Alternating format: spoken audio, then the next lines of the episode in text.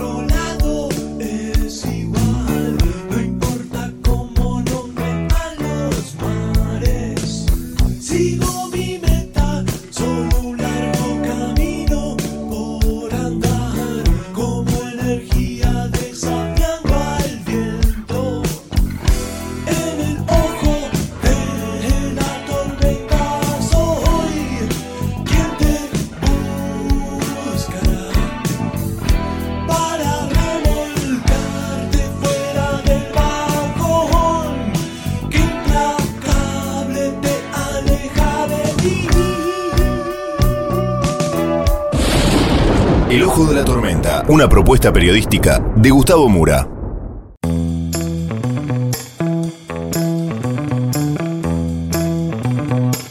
Bienvenidos al Ojo de la Tormenta. La tapa de hoy es Intendentes Multimillonarios.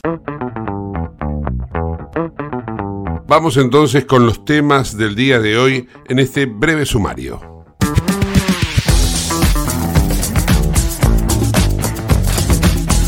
Un partido del conurbano bonaerense, como es el caso de Lomas de Zamora, cuyos habitantes están empobrecidos desde hace décadas, tiene un intendente que es multimillonario. Nadie se explica cómo ha hecho Martín Insaurralde con toda una vida en la actividad pública, nunca incursionó en la privada, para tener al menos 20 millones de dólares para compartir con su ex esposa ahora, Jessica Sirio, la cual le ha reclamado 50 millones de dólares como bienes compartibles. La cuestión es que esto forma parte tal vez de los enigmas de la política argentina. En la columna política de hoy de Rodolfo Eiben vamos a abordar este tema junto con otras cuestiones vinculadas al debate de los vicepresidentes llevado a cabo en las últimas horas, al caso del Estado paralelo del cual hablábamos ayer en San Luis y la posibilidad de que otras provincias en donde el peronismo pierda hagan lo mismo. Y también vamos a hablar del fallo de IPF o sobre IPF que estaría beneficiando no solamente a los tenedores de la deuda, sino indirectamente a la familia Kirchner. En el plano internacional tenemos en el día de hoy el encuentro entre el presidente de los Estados Unidos, Joe Biden, y el de Ucrania, Volodymyr Zelensky, en Washington, la Casa Blanca, mientras la Asamblea General de Naciones Unidas pone fin a su encuentro anual. El caso de Nagorno-Karabaj, que están denunciando que hay aproximadamente unos 200 muertos y no 20, como se decía en un principio. La problemática de los migrantes a nivel global que también afecta a los Estados Unidos. Bueno, todo esto y mucho más en el ojo de la tormenta.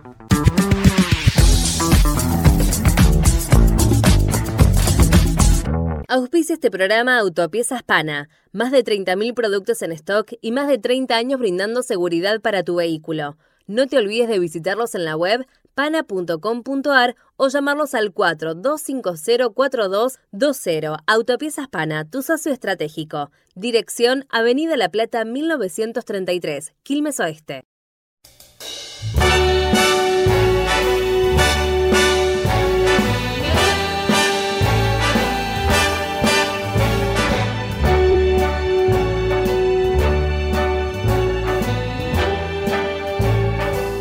Start spreading the news. Llega al ojo de la tormenta Rodolfo, Rudy e Ivén para el análisis político, para volcar la información de la semana y ver de qué manera está la Argentina. Rudy, ¿cómo estás? Buen día, Gustavo, o buenas, tardes ya. Eh, ¿Cómo estás vos? Gusto de saludarte. Igualmente para vos. Bien, bien. Bueno, acá viendo eh, y observando, ayer debatieron los vicepresidentes, me imagino que se están preparando también los candidatos a presidente. Eh, ¿cómo, ¿Cómo estás viendo la campaña, el tramo final, la recta ya, la que no tiene, no tiene vuelta, ¿no? Así es, así es. Este, bueno, anoche hemos podido observar el candidato, a los candidatos a vicepresidente en un debate que realmente eh, se destacó digamos, por mucha distancia a su favor. Victoria Villarruel fue la más destacada de todos, una mujer bien plantada. Uno puede estar de acuerdo o no con lo que dijo o con, o con su manera de pensar, pero la realidad es que le sacó una ventaja muy, muy grande al resto, este, que realmente me pareció deplorable. Eh, y bueno, muy pocos con propuestas y además se metían en temas que no les compete a los vicepresidentes. Los vicepresidentes son solo un instrumento para ser benévolo este, con, con esa calificación, son solo un instrumento en el Poder Ejecutivo que facilita la aprobación de los instrumentos legales que el país necesita para su desenvolvimiento cotidiano. Es decir, para que la gente pueda convivir en una sociedad organizada, en un sistema federal este, y democrático, requiere la asistencia y la permanencia de un miembro del Poder Ejecutivo este, o, de una fórmula que empieza por el Poder Ejecutivo, pero que tiene a su cargo el Poder Legislativo, y eso es la función de un vicepresidente.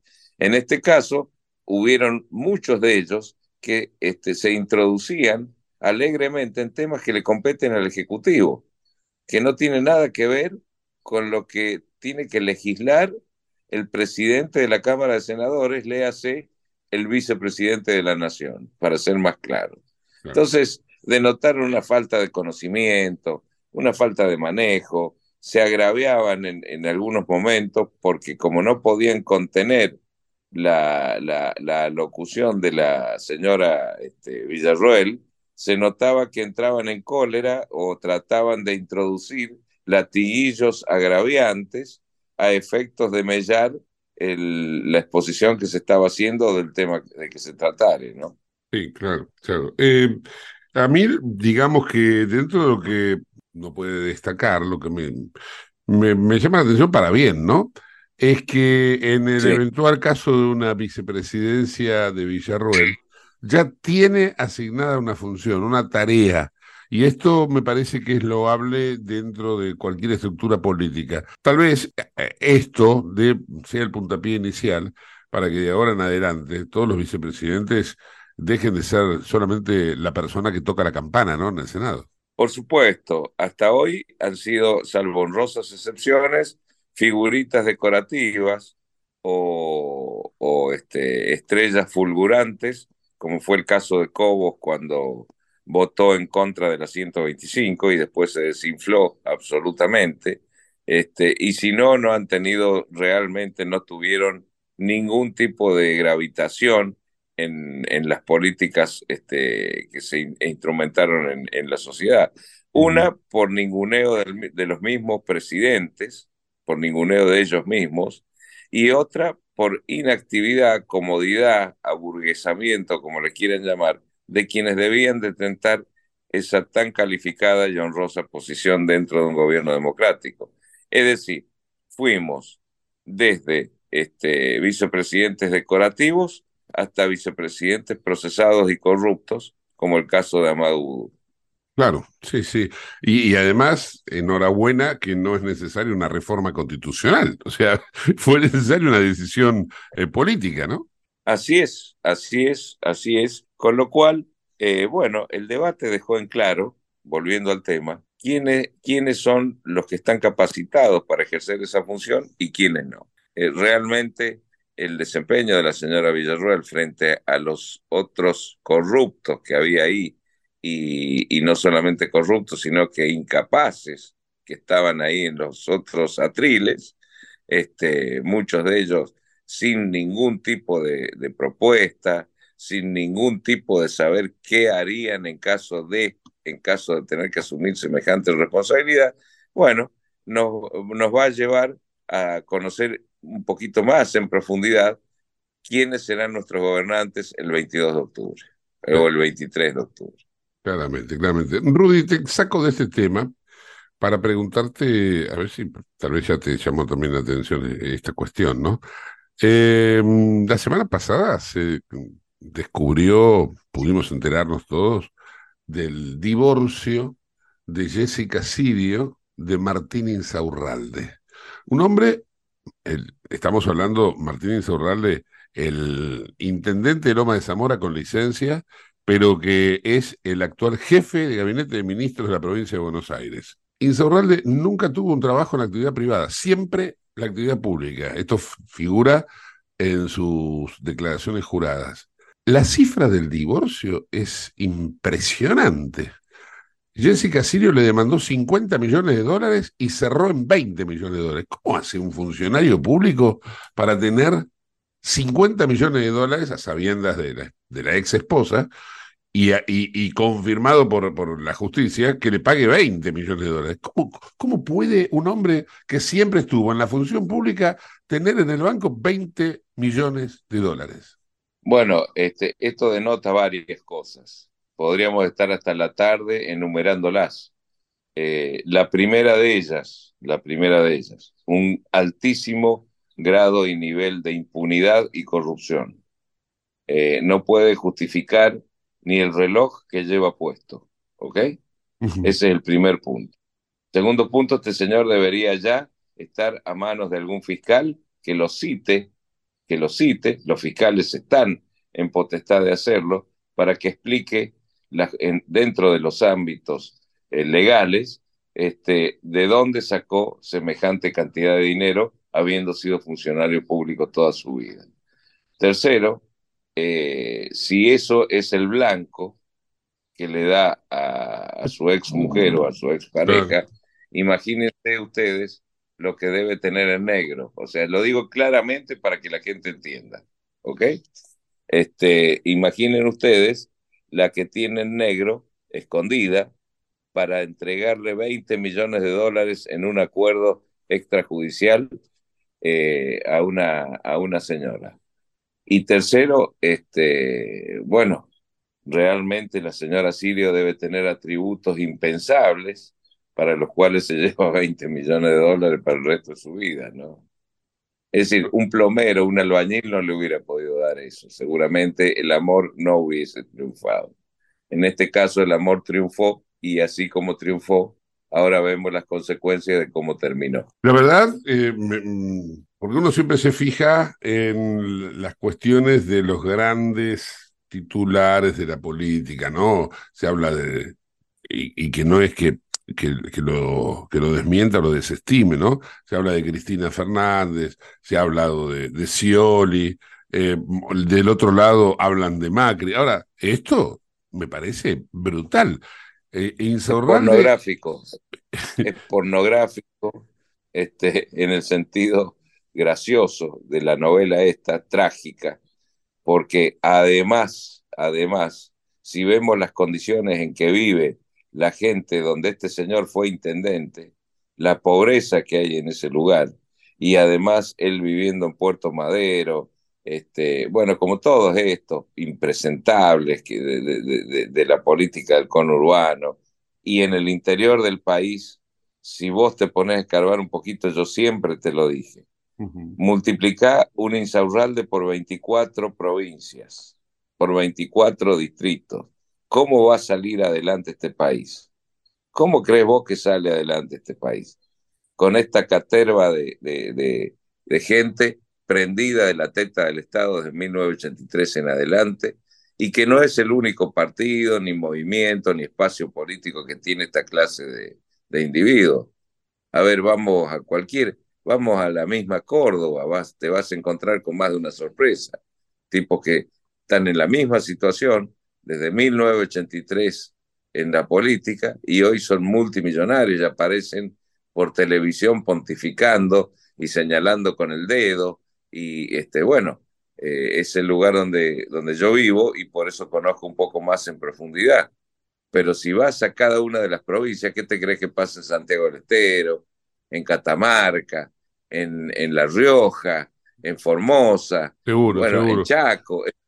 No, no me canso de enumerar en Santa Cruz, es decir, no me canso de enumerar distritos federales donde la situación del señor Insaurralde debe ser una fotocopia, Sí, seguramente. sí, sí. Y por eso el país y las personas estamos en el estado oprobioso de pobreza y de necesidades a los cuales esta clase de supuestos delincuentes nos llevaron este, a cuestas. Rudy, eh, por último, desde el plano de mis preguntas, ¿no? Eh, ayer nos ocupábamos en el programa de esta situación de un estado paralelo en San Luis, denunciado por el gobernador electo Claudio Poggi. Eh, uno piensa, y, y esa era el- la temática de ayer, de que si el peronismo en retirada hace lo que está haciendo Rodríguez A en San Luis, ¿se puede presumir que en todas las provincias y eventualmente en la nación, que también está en estos momentos dominada por el peronismo, se puede generar una situación de estado paralelo para darle subsistencia a los ñoquis, o sea, generar ñoquis eh, de lo que son los actuales funcionarios que se van a quedar sin trabajo. Eh, eh, eso lo están viendo desde la política, no sé si los partidos de la Pero oposición. Lógico, o, o no sabemos que el señor Massa nombra cuatrocientos y pico empleados públicos diarios. Los, los está asimilando a la administración pública, a propósito. Y el caso de San Luis es otro caso asimilable al de Insaurralde multiplicado por 100. Entonces, eh, esa, esa es otra, otra eh, clase de, de, de, super o, o este, delincuencia que, que ha, ha, asestado las arcas de las cajas fuertes de, del país. El otro día se acusó, este mismo Poggi, acusaba a Rodríguez A de haberse robado 88 millones Claro, de dólares hace, sí. una semana, hace una semana atrás. Entonces, ¿qué hace Poggi que no está acá en Comodoro Pi denunciando y que lo traigan de una pestaña al, al tipo este, a Rodríguez A, y lo sienten en, en otra silla al lado de Insaurralde para que también explique? Por Dios porque con, con, denunciar tibiamente en un diario y este lo otro y, hacerse el, el, el, preocupado, no llegamos a nada. Acá hay que actuar y hay que actuar fomentando la conciencia de la gente, saliendo a la calle a plantear este problema y denunciándolo en los foros donde lo tiene que denunciar. Léase el Parlamento Nacional, eh, la justicia federal, porque eh, San Luis es una provincia, no es, no tiene su propia justicia. Si bien hay una justicia provincial, pero es una provincia de un estado federal que se llama República Argentina, señor Poggi, por si no lo tiene en cuenta. Entonces véngase a Buenos Aires, vaya a Comodoro Pi y pida que lo traigan de una pestaña Rodríguez a si es así como usted dice, para que dé las explicaciones del caso. Este, pero basta ya, basta de esta, de, de, de, de, esta mole de corruptos en todo el país. No van a dejar ni las cortinas. No, yo creo que... que se vayan. Sí, no, no, yo no te, lo, que te iba a, lo que te iba a Cortina. decir, yo lo que creo es que, por ejemplo, en el Chaco, que acaba de perder el domingo pasado, en Santa Cruz, que cayó después de cuántos siglos de, de kirchnerismo, Sí, sí, cae. Santa Cruz, todos esos lugares. ¿No se está repitiendo, replicando lo que Poggi advierte que ocurre en su provincia? Digo, tampoco lo están haciendo estas denuncias que vos decís, que bien decís, ¿no?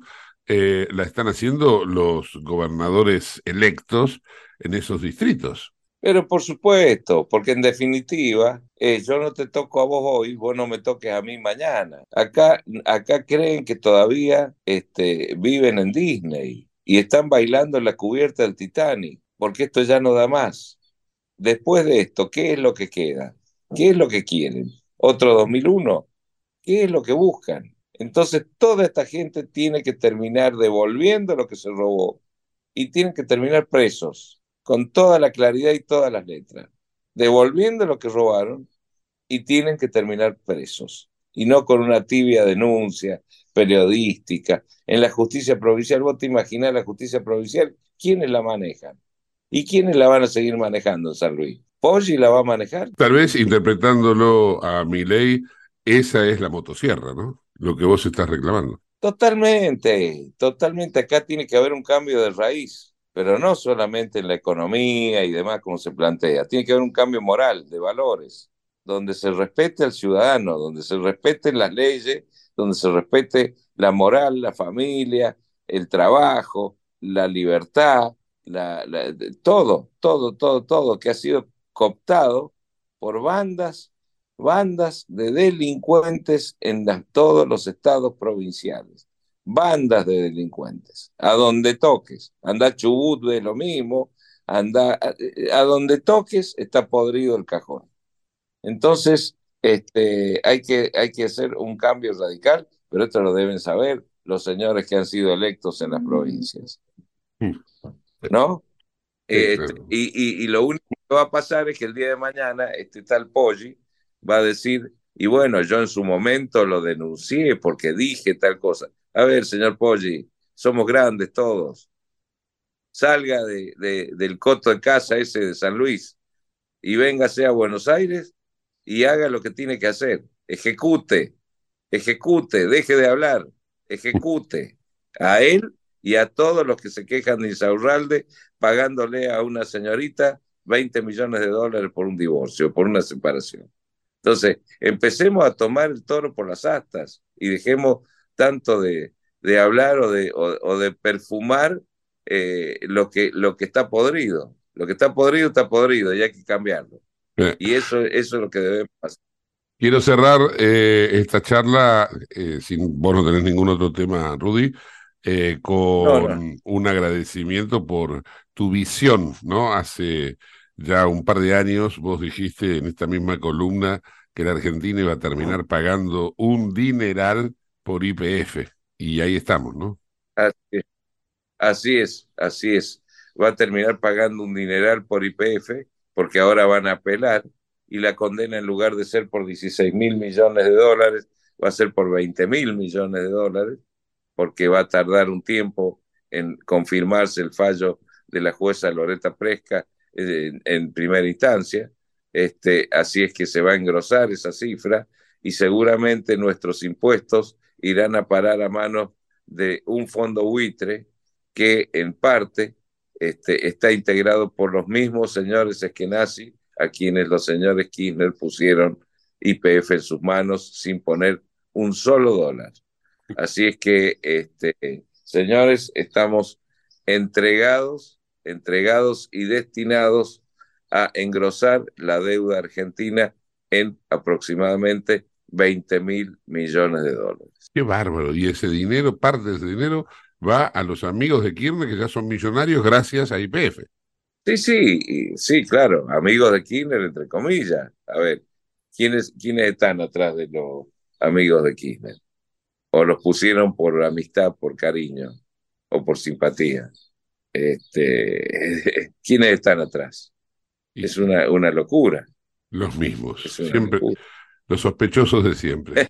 Rudy, sí, es. Te agradezco, te agradezco. Este, te mando un fuerte abrazo y bueno, nos reencontramos la semana próxima. Así es, así es, Gustavito. Muchas gracias por el llamado y espero haber sido claro en esta columna. Muchísimas gracias. Claro que sí. Rodolfo, Rudy, Even en el ojo de la tormenta. En Lubestop Banfield te revisamos el auto y le hacemos el cambio de aceite y filtros en media hora. Lubestop Banfield es un lubricentro integral donde también podés cambiar las pastillas de freno de tu vehículo. Lube Stop está en el SINA 471 Banfield. Y si no podés traer el auto, te hacemos el servicio a domicilio. Instagram y Facebook, Lube Stop Banfield. Ahora vamos a hacer una breve pausa y continuamos con el ojo de la tormenta. No te vayas. En el ojo de la tormenta yace un niño asustado.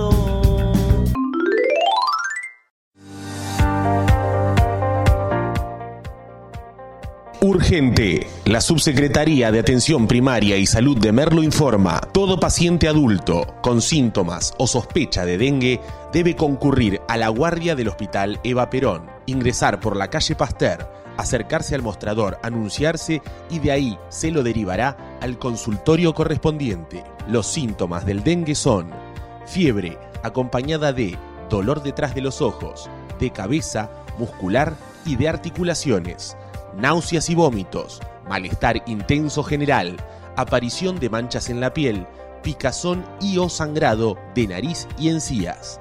Entre todos podemos combatir al dengue. Gobierno del pueblo de Merlo, Intendencia Menéndez.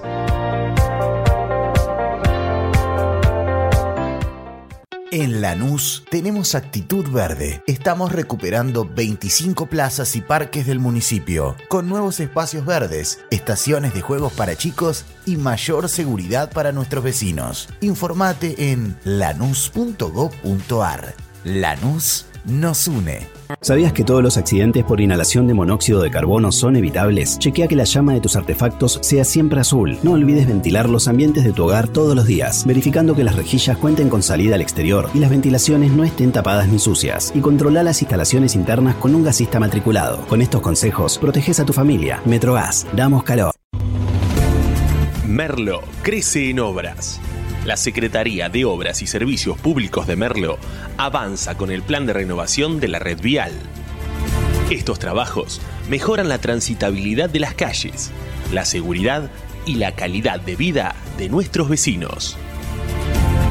Ya finalizaron trabajos de pavimentación en la calle Junín entre Cervantes y Ruta 40 en Merlo Centro. Se encuentran en ejecución en Irigoyen entre Garay y Cámpora en Merlo Norte y continúan nuevas obras en el distrito. Merlo crece en obras. Intendencia Menéndez. ¿Tenés Galicia? Tenés que saber algo. ¿Tenés alguna duda? Tenés alguien que te escucha y te da atención 24/7. ¿Tenés ganas de hacer algo? Tenés muchos beneficios en lo que más te gusta. Tenés ganas de no hacer nada. Tenés una app para hacer todo desde el celular sin moverte del sillón de tu casa. Tenés todo para vivir un día a día mejor. Tenés Galicia. Tenés Galicia.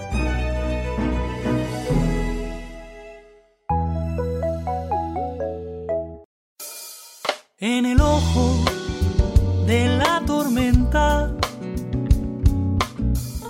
se suspira la verdad. En el ojo de tormenta es momento de bailar.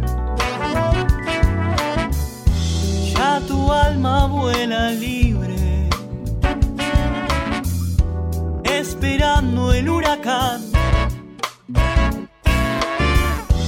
Dime algo que me rompa,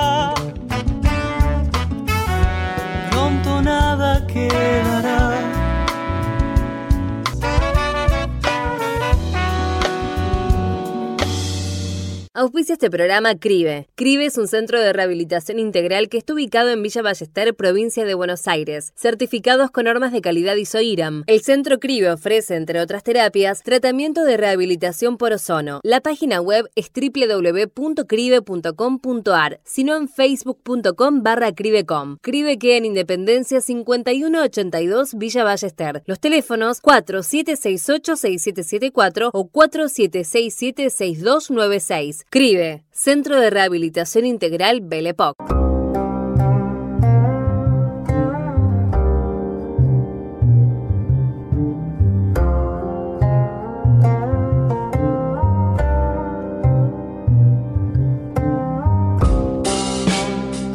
Vamos a compartir ahora un informe de la cadena Telemundo acerca de los migrantes en los Estados Unidos, el paro de guionistas que afecta a Hollywood y por otra parte todo lo vinculado a la investigación sobre el hijo del presidente Biden, Hunter Biden. La ciudad de Eagle Pass, en Texas, declaró estado de emergencia ante la llegada masiva de migrantes por la frontera sur. Solo ayer, 4.000 solicitantes de asilo llegaron a Eagle Pass. La declaración de emergencia estará en vigor durante una semana. Autoridades municipales, estatales y federales intentan hacer frente a esta difícil situación y los recursos de la ciudad están centrados en atender y procesar a los migrantes. Muchos están siendo enviados a instalaciones fronterizas en Laredo y El Paso y a todos se les comprueba si tienen antecedentes penales. En otros puntos de la frontera con México la situación es similar, con miles intentando llegar a Estados Unidos. En California los migrantes han construido viviendas improvisadas mientras esperan a ser procesados. Los representantes del sindicato de guionistas y escritores y los estudios de Hollywood estarían hoy más cerca de un acuerdo después de que ayer retomaron las negociaciones para desbloquear una huelga que paraliza el sector desde hace más de 140 días. Entre sus demandas a las que se unieron numerosos actores, exigen que su compensación sea proporcional a los ingresos que generan en esta era el streaming, así como más protecciones laborales para los escritores. Hunter Biden deberá presentarse en persona en la audiencia judicial del próximo 3 de octubre por los cargos federales que enfrenta por posesión de un arma de fuego. El juez que lleva el caso alegó que el hijo del presidente no debe recibir trato especial y rechazó su pedido de comparecer por videoconferencia. Uno de sus abogados lo había solicitado para evitar los costos de protección del servicio secreto en su traslado desde California a Delaware. A continuación, otras noticias internacionales, pero ahora provenientes de la cadena Euronews. Azerbaiyán asume el control total sobre la región separatista de Nagorno-Karabaj después de que las fuerzas karabajíes acordaran de poner las armas. Algo que se produce tras una ofensiva militar de 24 horas por parte de Azerbaiyán que ha matado al menos a 200 personas y herido a 400. Azerbaiyán afirma haber restablecido su soberanía sobre Nagorno-Karabaj y difunde imágenes del alto el fuego. Los armenios étnicos han gobernado la región sin reconocimiento internacional desde principios de 1990. Miles de residentes de Nagorno-Karabaj han acudido en masa a un campamento operado por fuerzas de paz rusas. El primer ministro de Armenia afirma que las tropas rusas en Nagorno-Karabaj son plenamente responsables de la seguridad de los armenios. En la capital armenia, miles de personas pidieron la dimisión del primer ministro por entreguismo a Azerbaiyán. El presidente ucraniano Volodymyr Zelensky ha declarado en la reunión extraordinaria del Consejo de Seguridad de la ONU que el veto ruso ha convertido al organismo mundial en ineficaz. Un día después de dirigirse a la Asamblea General de las Naciones Unidas en persona por primera vez desde la guerra, el líder ucraniano propuso acciones específicas que deberían ser implementadas por el Consejo de Seguridad de la ONU, incluyendo la retirada de las tropas y formaciones militares rusas y la garantía de que Ucrania tenga un control efectivo sobre todas sus fronteras estatales. Pero para lograrlo debe cambiar la Carta Fundacional de la ONU. Aunque el mundo esperaba un cara a cara en la Cámara entre el ministro de Asuntos Exteriores ruso y Zelensky, ambos no coincidieron, ya que Lavrov entró después de que saliera Zelensky. Aunque el secretario general de la ONU ha informado ante el Consejo reiterando que la invasión rusa de Ucrania es una clara violación de la Carta Fundacional, Zelensky ha recibido presiones de algunos miembros del Consejo, entre ellos China, para que entable conversaciones para poner fin a la guerra. ¿Estás buscando vinos para darte un gusto o para regalar? La Vinoteca Uva Morada cuenta con una amplia variedad de vinos exclusivos para diferentes ocasiones. Buscala en Instagram, arroba uva morada. Uva morada, vinos especiales para personas especiales arroba uva morado. Te invitamos a conocer La Pampa, porque creemos en una nueva forma de viajar a un ambiente ideal para estos tiempos. Aire puro, bosques y fauna nativa, gastronomía gourmet, vinos patagónicos, pueblos con historias emocionantes. En La Pampa, seguro te relajás, seguro te emocionás, seguro disfrutás. Viaja seguro, viaja a La Pampa, portal de la Patagonia.